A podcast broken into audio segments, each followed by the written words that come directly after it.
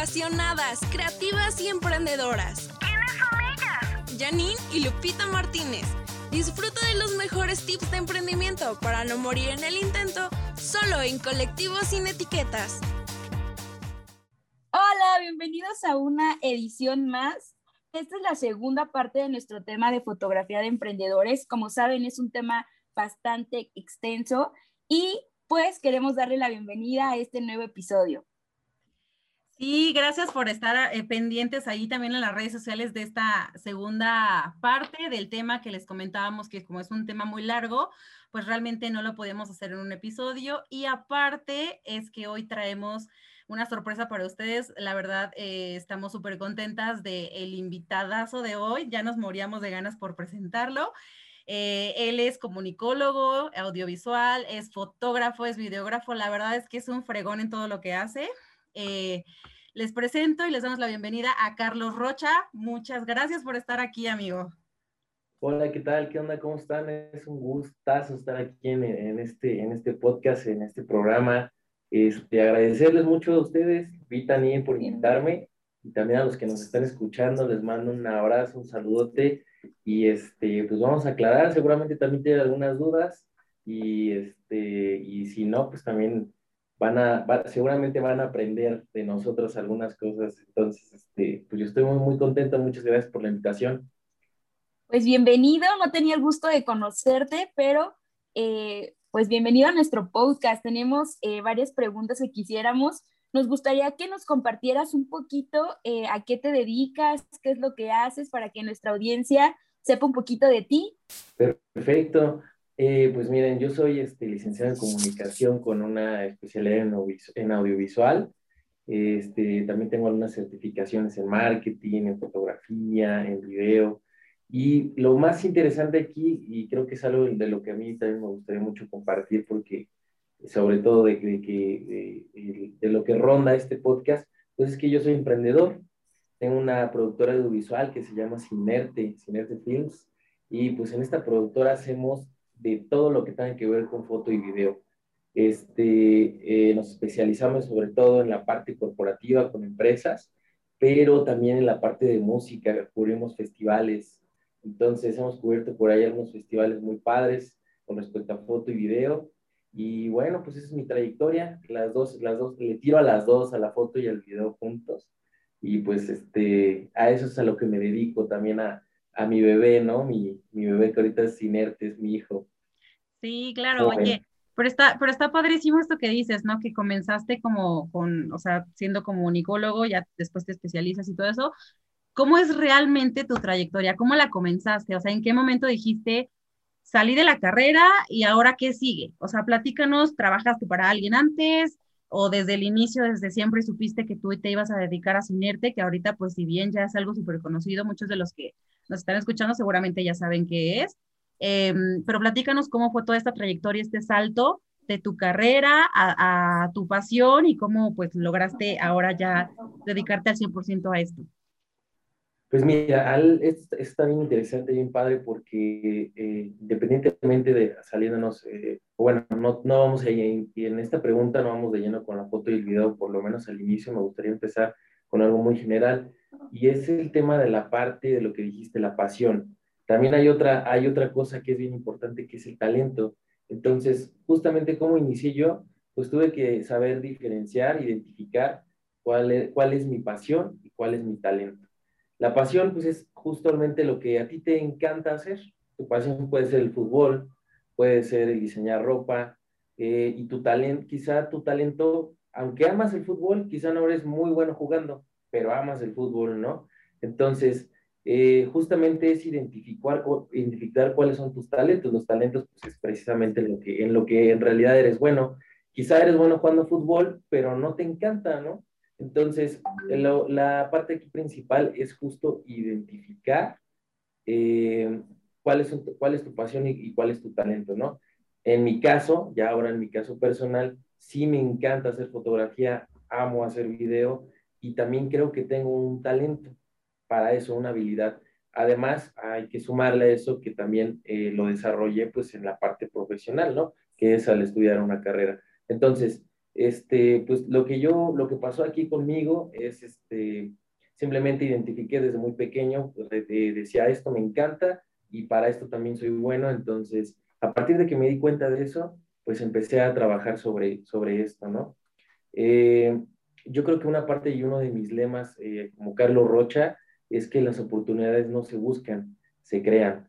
Entonces, eh, a partir de todo esto, fue que yo empecé a, a, tener ciertas oportunidades, como este, estudiar la carrera que estudié, trabajar o, o, en algunos proyectos en los que he estado, pero pues todo ha sido a partir de, de, de que he logrado encontrar este equilibrio entre mi pasión y mi talento. Y pues desde pequeño, como yo creo que como algunos de nosotros este, hemos descubierto nuestros talentos, nuestras pasiones desde pequeño, ¿no? O sea, yo siempre me gustó mucho la cámara, las videocámaras, las cámaras fotográficas. Yo le hacía fotos a mis mascotas, ¿no? Con cámaras desechables análogas. Este, le tomaba a mi papá fotos dormido, a mi mamá dormida, ¿no? Este, no sé, cosas así de, ese estilo. Eh, yo siempre, la, lo, mi fotografía y la que más me encanta, pues es la de retrato. Entonces, siempre retrataba cosas o personas o animales. Pero bueno, a partir de eso fue como descubrí mi, mi pasión y también descubrí con el, con el, después del tiempo que también era mi talento y pues ya lo decidí, decidí llevar a la parte académica. Así Oye, estás súper, súper padre todo esto que nos cuentas porque pues realmente entonces llevas una trayectoria desde pequeño, ¿no? Realmente llevas practicando la fotografía desde pequeño y, y eso está increíble. Eh, a nosotros tenemos la curiosidad de cómo convertiste ese hobby que tenías desde pequeño en un trabajo ya profesional. O sea, entiendo que empezaste con lo de, de, tu carrera y eso, pero ¿en qué momento eh, se volvió esto, no? Que ya, pues me gusta tomar fotografías, pero ahora ya lo quiero hacer de manera profesional, dedicarme completamente en todo esto. Entonces, ¿en qué tiempo fue en ese momento en que lo convertiste ya, pues ya dedicarte al 100 a esto?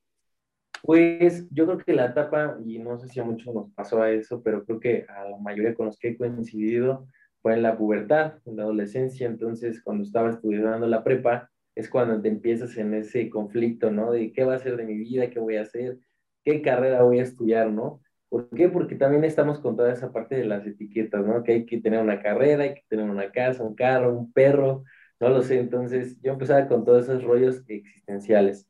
Pero bueno, eh, yo en realidad, pues no, desde pequeño también sabía que no, yo quería tener una empresa, que no quería ser subordinado por diferentes circunstancias que yo vi en, este, en amigos, en mi familia y demás. Entonces dije, pues a mí me gustaría siempre tener una, este, una empresa, ¿no? Y bueno, ahora ya, ya la tengo, pero bueno, la pregunta, ¿me la puedes repetir de nuevo? Sí, eh, ¿cómo convertiste tu hobby en un trabajo profesional?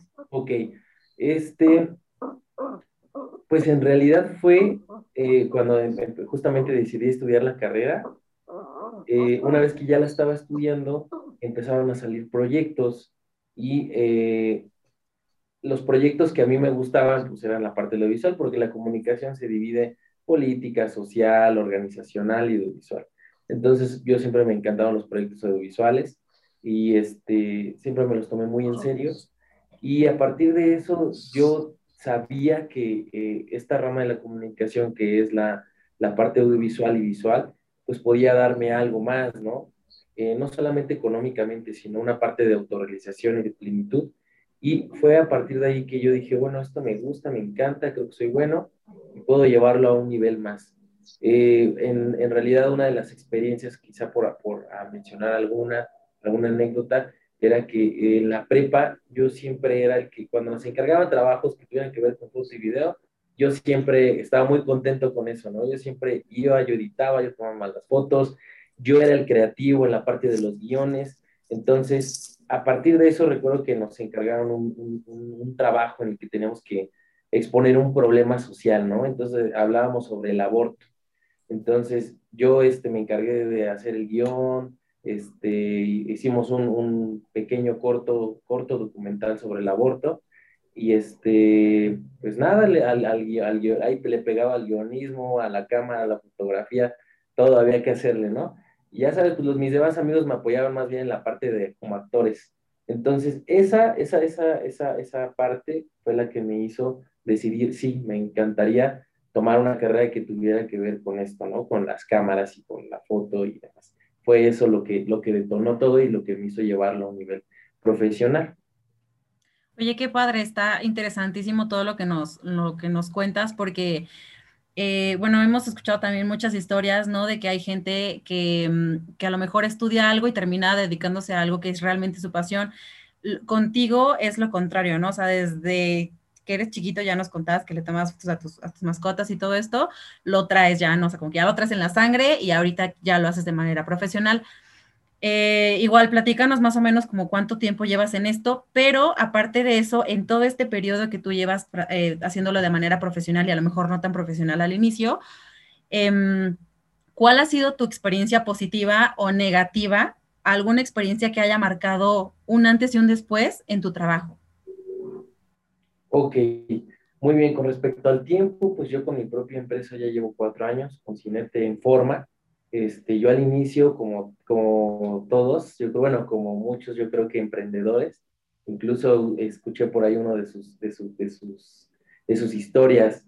Este, yo fui Godín, fui Godín, durante tres años, yo quería renunciar desde el primer año y me costó dos años poder eh, renunciar o salir de manera oficial ¿no? de la empresa. Yo era jefe de marketing en una universidad grande y este, pues bueno, eh, el, yo creo que lo más, una, una, parte también importante en esto del, del, emprendedurismo, desde que yo tengo mi empresa, eh, yo creí que la verdad una de las partes más difíciles que iba a pasar era a lo mejor la parte económica, ¿no? Porque estabas acostumbrada a la, a la zona de confort, prestaciones, pagos quincenales, este, seguro social, etc., etc., ¿no? La zona de confort.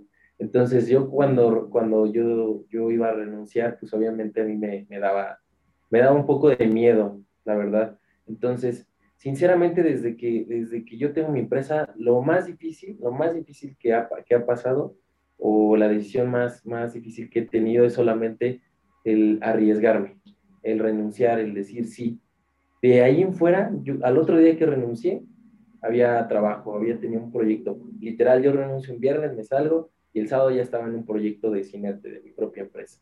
Entonces, lo más difícil que fue fue, lo más difícil ha sido solamente a decidir, decidirme hacerlo. Y bueno, pues entonces, alguna de las cosas que me, que me hayan marcado durante mi trayectoria, pues yo creo que la parte de, la parte de, los, de los proyectos, los proyectos que, que, que he tenido, y bueno, yo antes era músico y por eso me encanta la parte de fotografía en festivales, en conciertos y demás.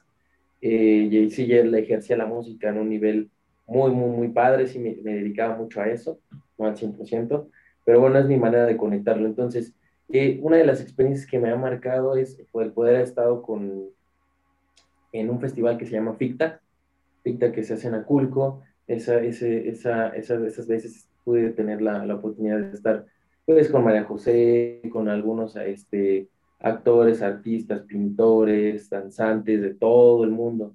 Entonces, a partir de eso, eh, yo me di cuenta que, que en realidad, pues, eh, había mucho que explotar dentro de lo que era la fotografía y el video. Y bueno, esa fue una de las experiencias que más me marcó y que me, más me animó, ¿no? Después de ese evento, porque fue todo un fin de semana, yo todavía era Godí, me fui, y después de ese evento, pues ya regresé y renuncié definitivamente. Entonces dije, pues me puedo dedicar a esto, ¿no? Me pagaron bien, estuve conviviendo con, en el ambiente que me gustaba, que era el arte en general, la música, la danza, el teatro. Y bueno, a partir de eso, pues renuncio y ahí me la he pasado, pues, muy, muy padre en, en, en lo que estoy haciendo, ¿no?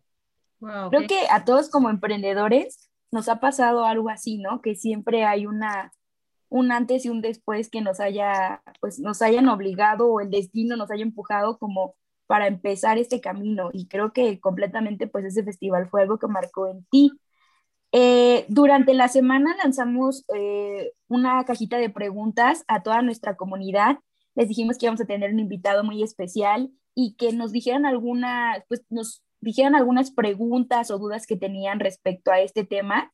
Y las que más se repitieron, eh, quisimos aquí comentarlas contigo para que nos des tu punto de vista, tus experiencias, entre otras cosas. Y mira, la primera es una que nos dijeron muchísimo, que ¿qué recomiendas al usar la luz natural tú recomiendas en un clima nublado totalmente soleado y por qué recomendarías esto? Perfecto, preguntas técnicas, eso me encanta. Entonces, definitivamente, ah, si quieren hacer fotos en exteriores, lo que deben hacer es buscar, o bueno, de preferencia, un día nublado, ¿sale? Y no nublado me refiero a un día en el que esté a punto de llover. Hay veces que solamente hay nubes y ya es, con eso está nublado.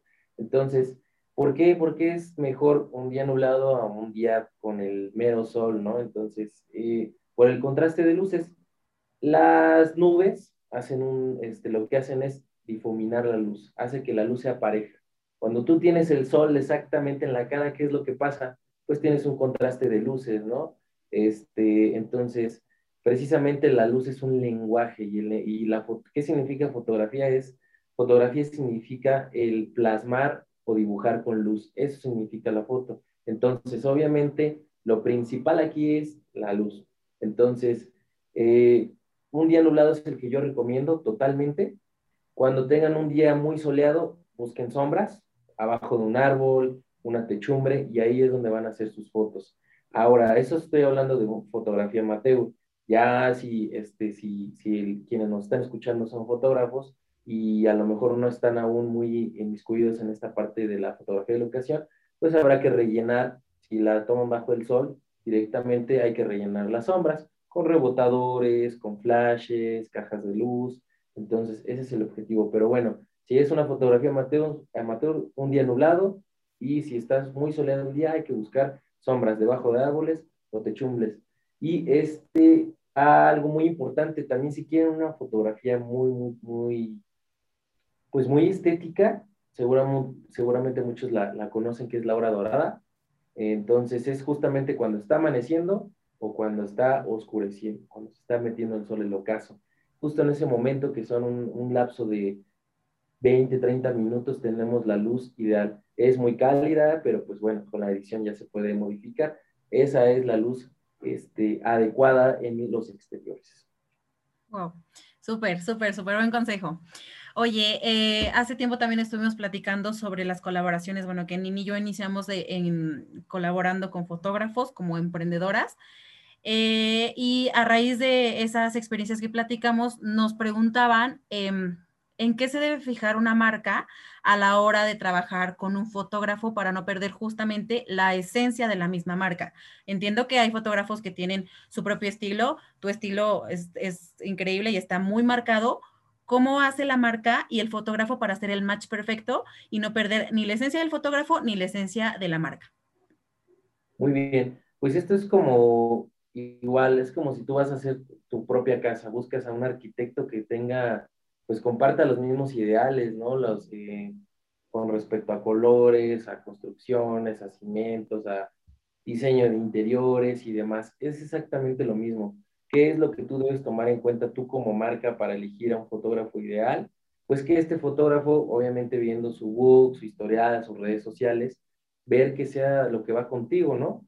Con respecto a modelos, este, outfits, tipos de luz que usa, locaciones y demás. Si tú tienes, por ejemplo, una boutique de ropa, este, no sé, a lo mejor muy comercial, donde a lo mejor vas a vender quizá vestidos o ropa casual, no lo sé, pues tienes que buscar a un fotógrafo que se dedique a la moda, ¿no? De preferencia. Y si no, por lo menos que tenga experiencia en moda pero si tienes a un fotógrafo que solo hace conciertos y luego quieres que te saque unas fotos espectaculares de tu ropa, pues a lo mejor se andarán fotos buenas, pero quizá no será lo mismo, ¿no? O si el fotógrafo a lo mejor hace foto de moda, pero lo hace muy editorial, con pues maquillajes un poco más este, exuberantes, extravagantes, igual con lo mismo con los outfits, a lo mejor no se va a acomodar tanto en esta parte de, de, de la fotografía que tú necesitas. Pero es justo eso, solamente tienes que indagar conocer su, su, su, trabajo y con respecto a eso, pues buscar lo que más adecua a tu, a tu trabajo, a tu estilo, a tu marca. Este, para que un fotógrafo también pueda colaborar con una marca, pues nosotros lo que buscamos es precisamente lo mismo, igual que compartamos los ideales eh, y que podamos, uno como fotógrafo también busca la parte de poder eh, dar a conocer su trabajo, o sea, que si tú haces una foto, que sepas que esa foto va a tener un alcance, un alcance bueno. Por eso a, lo mejor vamos a buscar marcas que, estén bien posicionadas, si es posible, o por lo menos si a lo es una marca muy bien posicionada, un negocio no muy, no muy grande, que sepas que tiene la persona quien está frente del negocio, tiene un alcance, tiene un alcance y tiene ganas, tiene, este, que sabes que tus fotos van a llegar un poquito más allá. Eso es lo que buscamos nosotros como fotógrafos, obviamente, aparte de que encajen con nuestros ideales, ¿no? Digamos, si yo soy un fotógrafo que hace eh, retrato para, este, quizá una marca de ropa que es muy, muy oscura, muy dark, no lo sé, este asunto, pues entonces buscaré obviamente marcas que vayan relacionado también a ese, a ese asunto, ¿no? Claro. Ya dependerá de, los, de la visión o que tenga también el fotógrafo, ¿no? Sí, sí, sí, no, súper. ¿Cómo ven? No, pues sí, está, está padrísimo este, esto. muchísimas gracias por estos consejos que nos estás dando. Eh, dentro de otras preguntas, no sé, ¿tienes alguna otra pregunta por ahí? Sí, de hecho, de estos, eh, elementos que comentábamos, amiga, y comentó también, eh, decíamos mucho de que cuando tomábamos foto de producto, como qué cosas podíamos colocar para tomarlas, ¿no? Y creo que esta pregunta también fue algo que, que nos hicieron bastante, que eran como, ¿cuáles son los elementos básicos para una fotografía de producto? No sé, tú qué recomiendes eh, para que sea una buena foto de producto y obviamente el producto pues luzca en esta fotografía y ayude obviamente pues a generar mucho más ventas y proyección en redes sociales. Sí, muy bien, pues la fotografía de producto es un mundo, es, es un mundo ahí porque hay de, de, todo, ¿no? O sea, como puede ser comida, bebida, este, ropa, demasiado, demasiado. Pero bueno, para la foto de producto y para cualquier tipo de fotografía, obviamente lo más importante es la luz. ¿Cómo vas a manejar esa luz? con respecto a la luz te puede dar texturas, te puede dar contrastes, te puede dar brillo, te puede dar diferentes intenciones.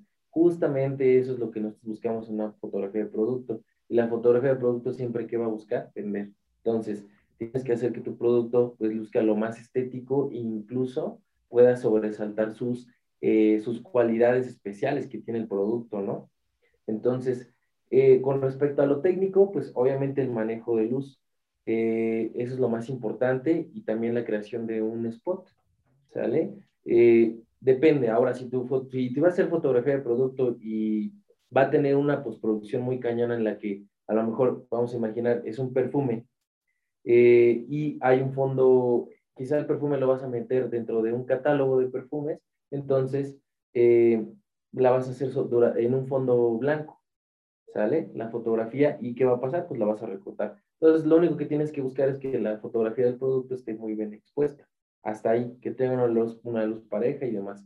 Ahora, si tú quieres hacer algo, algo innovador, pues lo que hay que buscar ahí es, eh, lo que yo recomendaría, si, es, si son fotógrafos eh, profesionales, pues que usen cajas de luz y usen diferentes, eh, por lo menos dos tipos de luces. Las luces se deben de, de colocar viendo el producto de frente a 45 grados, 45 grados a la derecha, 45 grados a la izquierda, y eh, eh, para poder tener una, una, buena exposición, e incluso se puede colocar una luz en la parte de arriba. Esto es lo que va a hacer que le va a dar volumen a tu producto, se va a ver estético, y este, pues quizá puedas crear ahí cosas innovadoras si es que juegas con la potencia de luz, ¿no? De tus, de tus flashes. En la foto amateur, lo que yo eh, buscaría es que su producto esté en un spot, eh, pues algún spot original, algún tipo de mesa, algún fondo con alguna textura y este y demás. Ahora, eso es para sacar la fotografía de solo el producto. Yo un tip que les voy a pasar y que son las fotos más interesantes es que eh, cuando el producto está interactuando, ahí les va. Si tienen un, van a hacer fotografía de sushi, eh, a lo mejor salen ahí, la, pones varios sushis en la mesa, en una mesa normal del restaurante, y pones a las personas comiendo sushi. Entonces con los palillos están ahí agarrando el sushi, le están poniendo salsa y en ese momento tú estás fotografiando. Y eso ahí ya no solamente estás fotografiando el producto, sino la interacción que tienen las personas con él. A lo mejor no van a salir las personas, solo salen las manos. Este, si es un perfume, a lo mejor el perfume disparando, el momento en el que sale el perfume cuando lo disparas, de la mano hacia el cuello. Entonces, digamos, cuando ya la, también la fotografía le das una interacción, se ve muy, muy padre.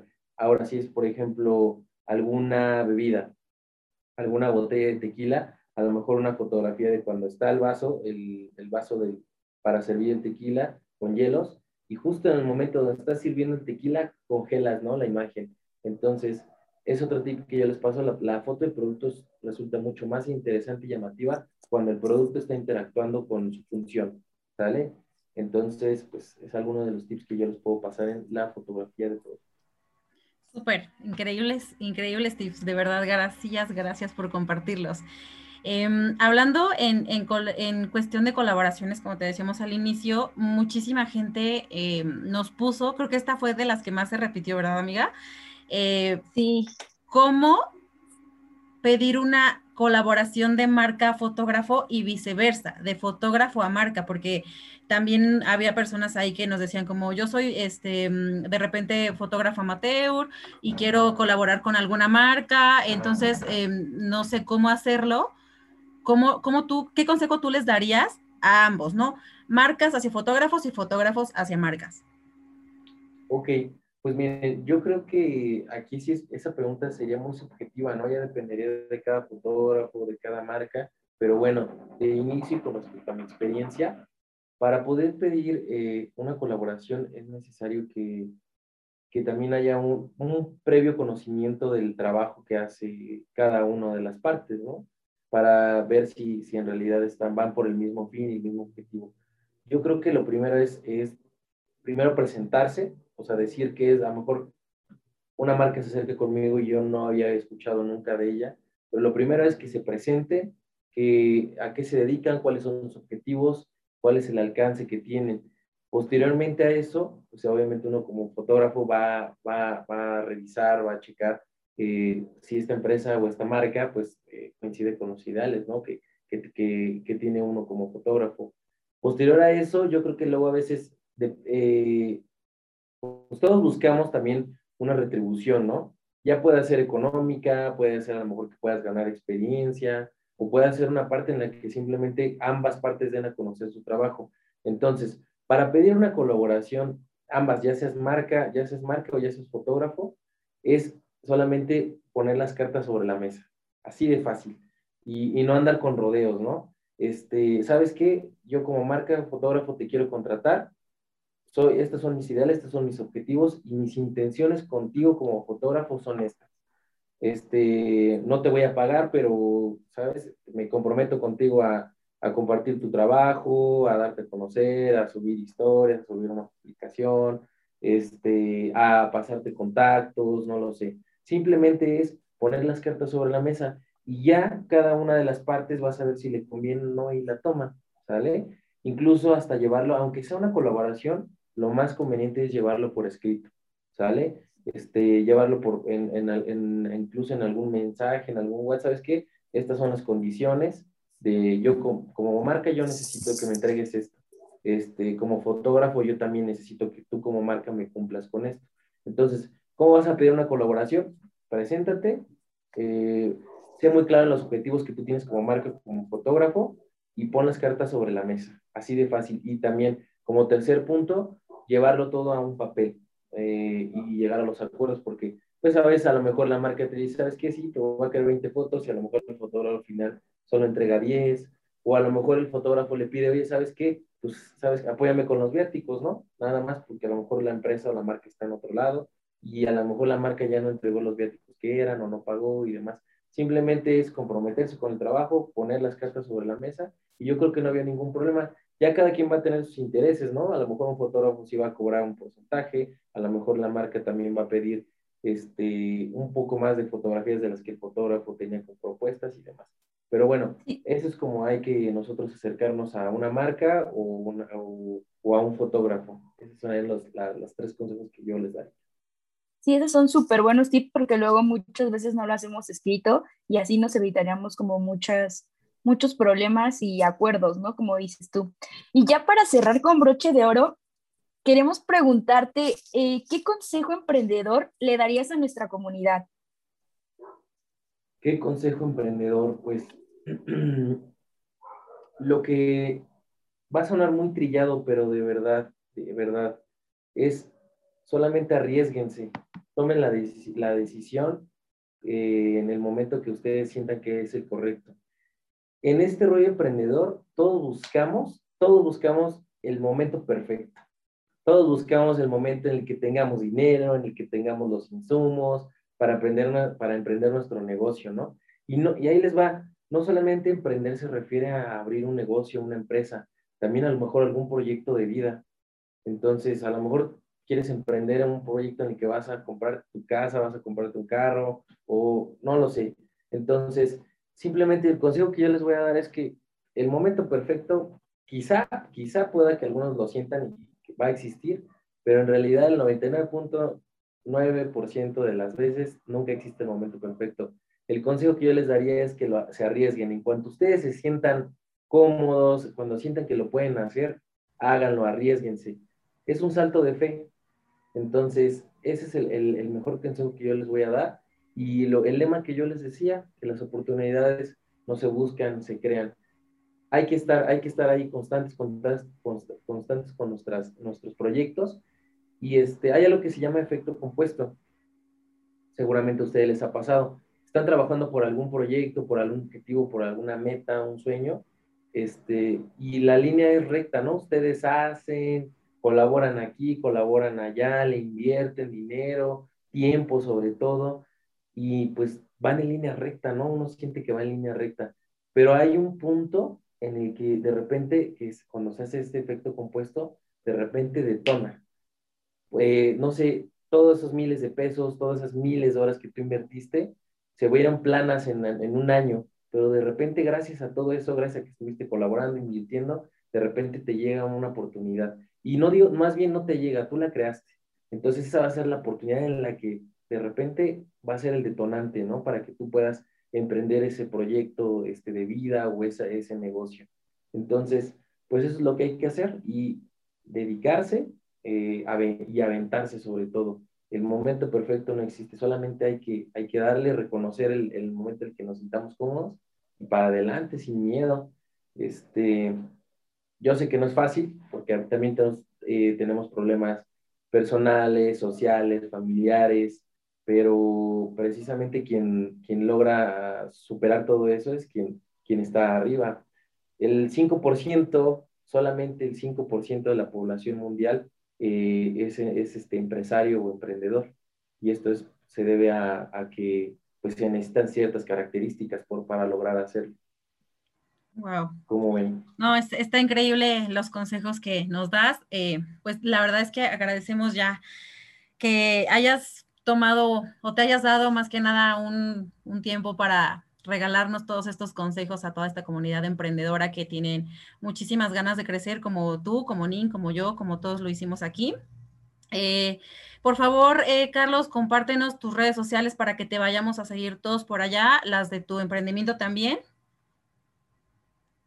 Perfecto. Mi, eh, bueno, primero las personales, y de hecho, bueno, todo lo que también de trabajo ahí me pueden darle seguimiento, ahí siempre estoy subiendo todo lo que estamos haciendo. Y en Facebook estoy como Carlos Rocha, y en Instagram como arroba Charlie Roch, Roch con doble O, ¿sale? Y en Facebook y eh, la empresa está como Sinerte, Sinerte Films, así nos encuentran. Y en Instagram como arroba Sinerte-bajo. Ahí pueden darle seguimiento a todo, a todo el trabajo, todo lo que estamos haciendo. No solamente estoy subiendo la parte del trabajo, sino también a veces subo algunos tips de fotografía, este, de video, entonces pues por ahí me pueden escribir. Los que tengan dudas, si, tienen, si se quedaron con alguna duda, pueden escribirme con toda confianza, mándenme un inbox, un DM y por ahí podemos charlar y, y con todo gusto los voy a atender pues muchísimas gracias nuevamente. Eh, gracias a todos por estar aquí en este episodio. Esperemos que haya sido de su total agrado. La verdad es que nos encantó. Podíamos pasar horas y horas, pero ya andamos corriendo un poquito con el tiempo. Nos despedimos nosotros también. Recuerden seguirnos allá en nuestras redes sociales. Tenemos solo Instagram como arroba colectivo sin etiquetas. Y eh, esta semana también vamos a estar subiendo varios tips para que nos vayan a seguir por allá. Seguir también a Carlos, a Janine y pues nos vemos en el siguiente episodio amigos. Colectivo sin etiquetas. Sin etiquetas.